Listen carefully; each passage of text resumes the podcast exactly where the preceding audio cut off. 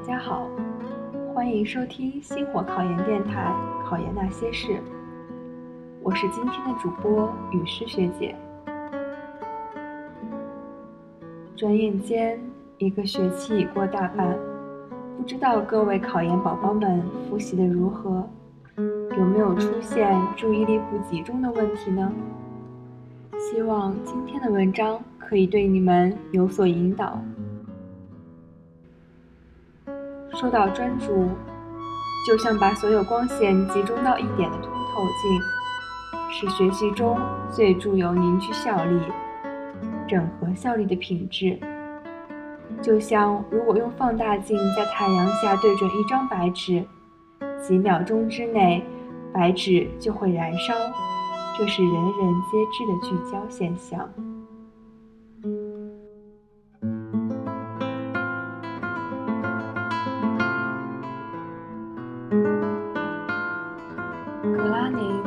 在奇特一生中赞美尤比歇夫时说：“他通过他的方法证明，如果把一切集中到一个目标上，可以取得那么多的成就。只要连续多年有系统的、深思熟虑的采用他的方法，你就可以超过天才。考研的道路上，最大限度学到有用的知识，是我们每个学生都渴望的。”但是考研的道路是漫长而遥远的，于是学习便仿佛成为一场艰苦的赛跑。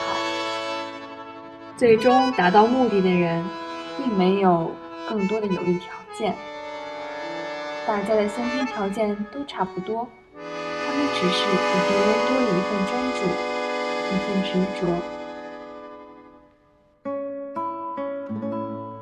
我们不能将学习效果。与时间画上等号。三心二意做一天，不如一心一意干一小时。举一个例子，当你在游戏的时候，脑子里还在琢磨着英语阅读，玩的自然不尽兴。反过来，道理亦成立。学习不是空想。不能心猿意马，只有在一定的时间内心无旁骛，才有可能得到既定的学习效果。教育家蒙台梭利也认为，最好的学习方法就是能够让学生聚精会神学习的方法。在他看来，在学习时是否具有专注的态度，比知识本身还重要。由此可见。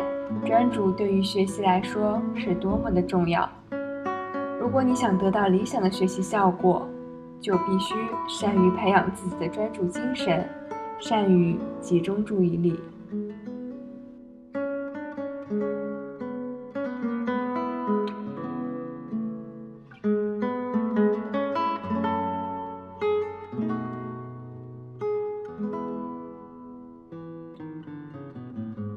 集中注意力的能力其实是可以提高的，而且有各种各样的方法。首先，在情绪上要做好准备，在学习之前先把思想集中起来，考虑一下将要学习的内容。其次，全神贯注与休息是密不可分的，就像觉醒与睡眠的关系。如果你想得到理想的学习效果，就必须善于培养自己的专注精神，善于集中注意力。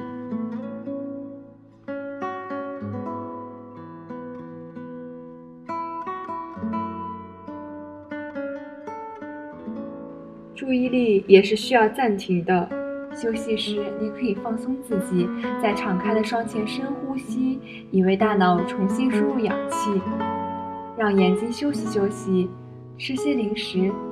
听一段自己喜欢的音乐，或是四处散散步。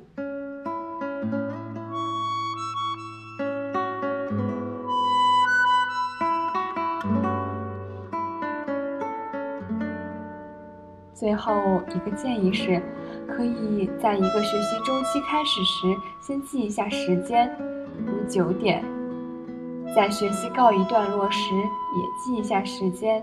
如十点半。这个小措施会让你很快看到大效果。你不仅能够更专心的学习，而且尤为特别的是，你可以问心无愧的享受休息。一个学者曾经讲到自己写学习日记的习惯。他除了对一般的精神状态、观察学习与忘却的规律做些评点外，每次都要写上一个学习周期的起始时间和终止时间，因为他想搞清楚每周最多能有多少小时可以高质量的进行学习，而不表现出过于疲劳的状态。很快。他就发现，通过记录学习时间，能够更好的集中注意力。逐渐在一段学习时间里加入尽可能多的学习任务，比如限定自己看完一定量的材料用多长时间。这种压力大大的激活了大脑，同时又能使自身对所要学习的东西更加的专注。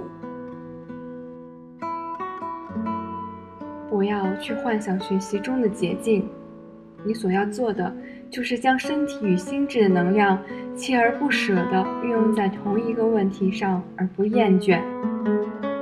你入迷了，就距成功不远了。